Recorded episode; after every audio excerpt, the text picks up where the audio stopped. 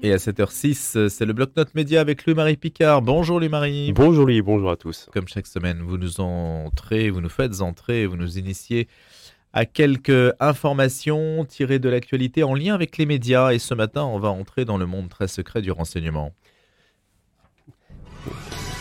Et oui, parce que vous savez, il y a deux semaines, Charles McGonigal, un ancien haut responsable du contre-espionnage du FBI, a été arrêté et accusé d'avoir aidé un oligarque russe Oleg Deripaska à échapper aux sanctions américaines depuis 2018. Alors, nous ne sommes pas dans le bureau des légendes ou dans le James Bond, mais dans le quand même. Un petit peu. On écoute la musique, hein, la célèbre, célèbre thème de James Bond. Mais oui, nous sommes dans le monde un peu du retournement des sources, des agents doubles et un peu de la manipulation. Alors, si ce monde-là, chers auditeurs et cher Louis, peut vous paraître un peu opaque, nous avons la chance d'être ce matin avec un homme qui nous ouvre les portes de la DGSE, la Direction Générale des Services Extérieurs, qu'il connaît très bien pour y avoir travaillé.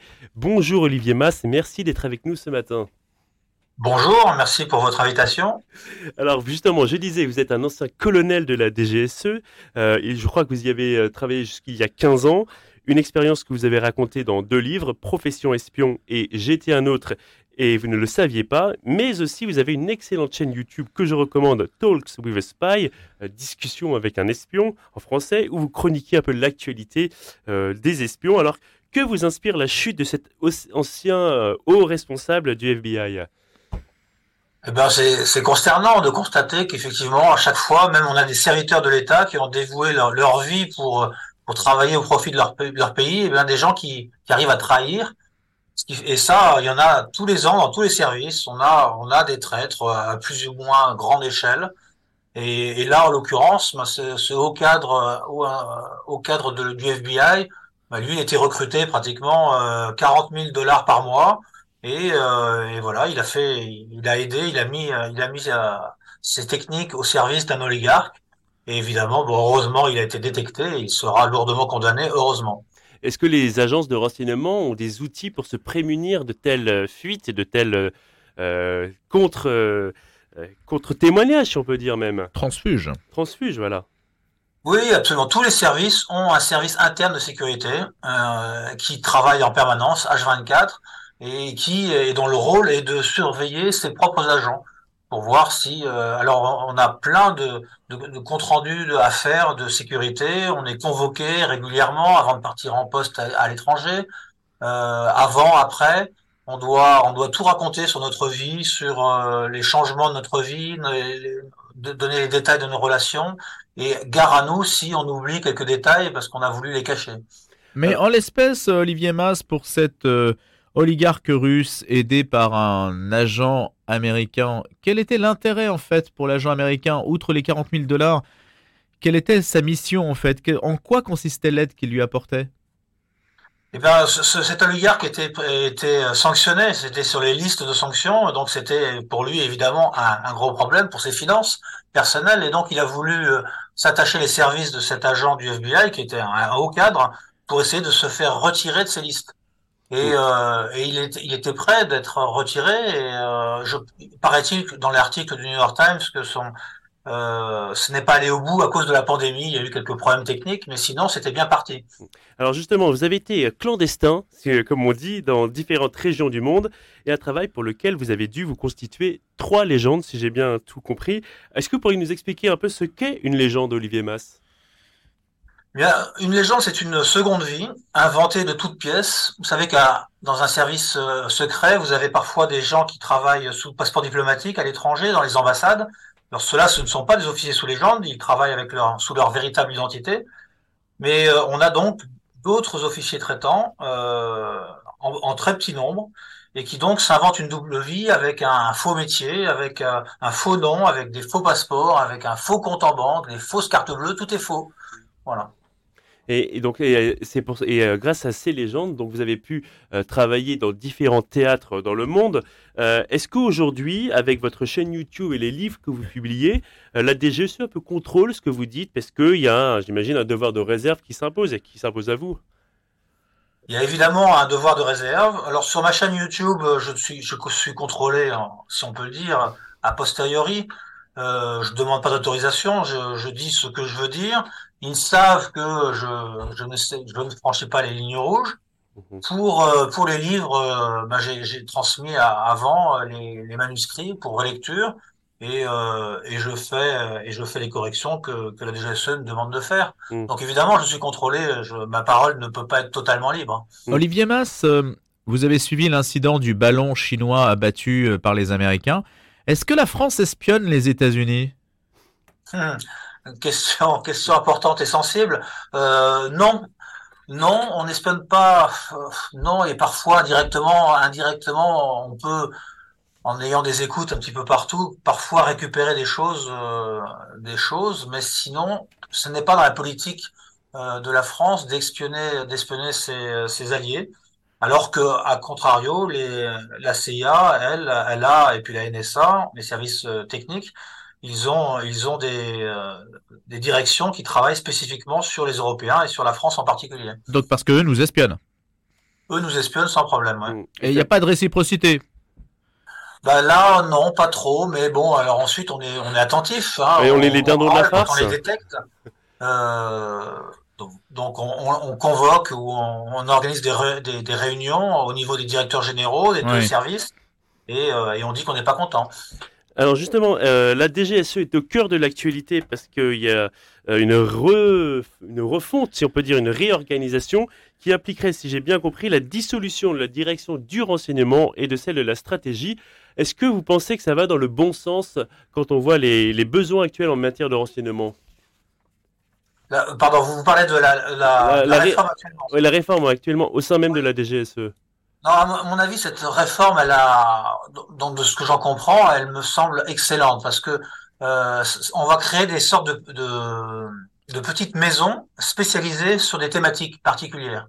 Et ce qui fait qu'on n'a plus de, de, grands barons du renseignement euh, qui euh, qui pouvaient tirer un peu la, la couverture à eux et on mhm. a simplement euh, des, des, personnels qui sont regroupés autour d'une même mission. Alors des gens de la technique, du renseignement humain, de, des, des opérations. Et tous ceux-là vont travailler pour leur chef et pour leur thématique. Donc, du coup, je pense qu'on travaille de cette même manière quand on fait des crises, des situations de crise. En Ukraine, on travaille de cette manière-là. Quand il y a une situation en, d'otage, on travaille de cette manière-là, et c'est extrêmement efficace. Et donc là, on va travailler H24 sur toute l'année de cette manière, et je pense que c'est une très bonne chose. Euh, Olivier Mas, comment est votre blanquette? Ma blanquette est bonne. Alors je vous pose la question, c'est la célèbre phrase de OSS 117, parce que le monde des espions, il y a des clichés tenaces quand on est de l'extérieur, hein, même si c'est vous qui êtes dans les services extérieurs, en l'occurrence nous sommes extérieurs à ce monde-là. Euh, il y a des clichés tenaces, je vous pose la question franchement, est-ce que par exemple pour des clandestins du service action ou d'autres, il y a un permis de tuer? Euh, non, c'est permis de tuer, c'est euh, extrêmement rare, voire complètement interdit, non assumé en tout cas pas comme le Mossad qui lui euh, a un permis de tuer euh, complètement autorisé. Mais donc moi je n'ai jamais vu dans ma carrière des, des agents qui euh, y avaient ce, ce, fameux droit de tuer, non. Parce pas que la DGSE. Parce que vous dites dans votre livre que parfois le métier de faire du renseignement, c'est parfois extrêmement un peu ennuyeux pour dire les choses. Il se passe pas grand chose, c'est pas la vie trépidante qu'on imagine. Bah oui, surtout dans une carrière de, de, clandestin où on est à l'extérieur. Quand on est en poste, la vie est assez trépidante quand même. Il y a beaucoup de choses à faire. Mais quand on est clandestin, quand on vit une vraie fausse vie, euh, parfois, moi j'étais inséré dans bah, dans des déserts où j'attendais mon contact pendant plusieurs jours. Et là, je me suis ennuyé profondément, mmh. comme jamais dans ma vie. Et alors, ça arrive, oui. Et alors justement, est-ce que c'est un peu frustrant pour un agent du renseignement que finalement son travail ne puisse pas être reconnu publiquement, parce que ça doit être secret, j'imagine. Oui, mais on a, on trouve d'autres dérivatifs, c'est-à-dire que notre travail il est connu en interne.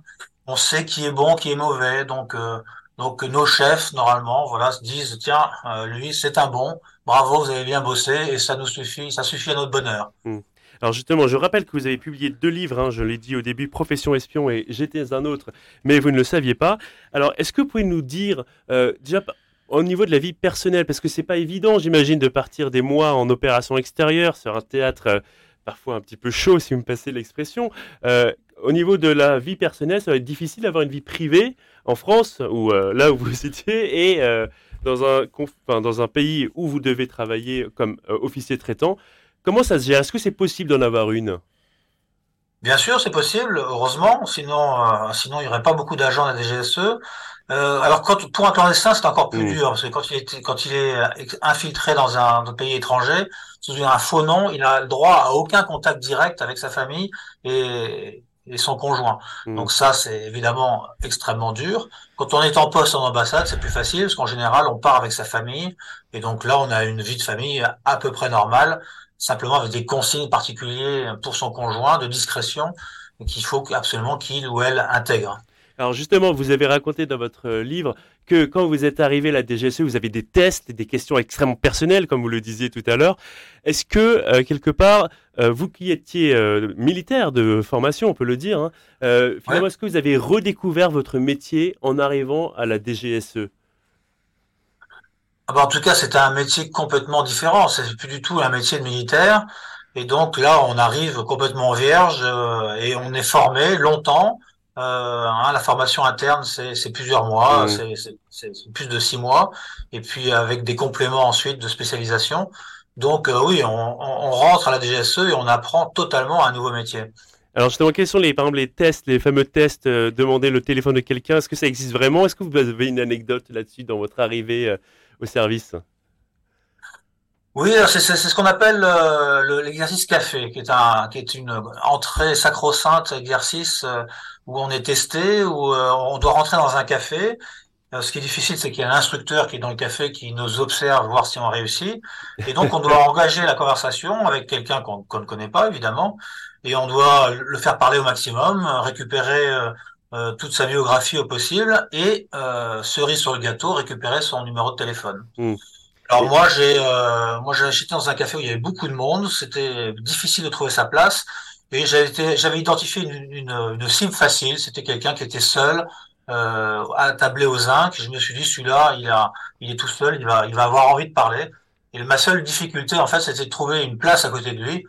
Donc, il y a une place qui s'est libérée à un moment. J'ai poussé de l'épaule quelqu'un qui voulait s'y asseoir en m'excusant et ensuite j'ai engagé la conversation et j'ai obtenu le sésame du numéro de téléphone euh, portable de l'individu. Alors c'est une scène qu'on voit dans le bureau des légendes. Vous avez fait une vidéo là-dessus. Finalement, euh, cette série qui a été euh, créée par Éric Rochon, on en parlait il y a quelques semaines hein, déjà, est-ce qu'elle est assez fidèle à la réalité du monde des officiers traitants de la DGSE oui, elle est, elle est très fidèle en même temps, il y a des choses, euh, il y a des choses qui représentent pas forcément la réalité, mais c'est ce qu'on se fait de, de, mieux à la télévision, au cinéma.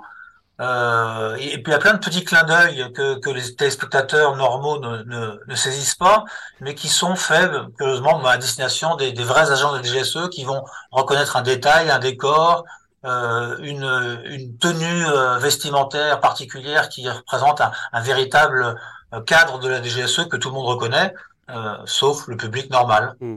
Olivier Mass, euh, quelles sont les affaires dans lesquelles euh, les officiers traitants de la DGSE ont joué un rôle décisif? Est-ce qu'on peut estimer que ce service a changé le cours de l'histoire? Oui, alors très bonne question. Ça arrive, ça arrive rarement de changer le, le, tour de l'histoire. on ne fait pas toujours de, de machines Enigma, etc. Mais je pense que pour la guerre du Golfe, euh, le, service, lorsque euh, le président Chirac euh, décide de, ne pas rejoindre les États-Unis dans, leur guerre, la DGSE à ce moment-là fournit des renseignements extrêmement précis sur le discours du général Powell en disant attention, c'est du flanc, ça tient pas la route, mais voilà pour telle ou telle raison, ces éléments-là. Donc on a démonté complètement euh, l'argumentation américaine à ce moment-là, et je pense que ça a joué un rôle très important dans la position française à ce moment-là. À défaut d'espionner les Américains, on a un regard critique sur leur politique. Quand même, oui. Voilà. Là, vous parlez de la deuxième guerre du Golfe. Je voulais savoir, est-ce qu'il y a des agents de la DGSE en Ukraine en ce moment? Euh, Oui, oui, oui, il y en a, oui. Il y en a, il y en a. Mais qu'est-ce qu'ils euh, font?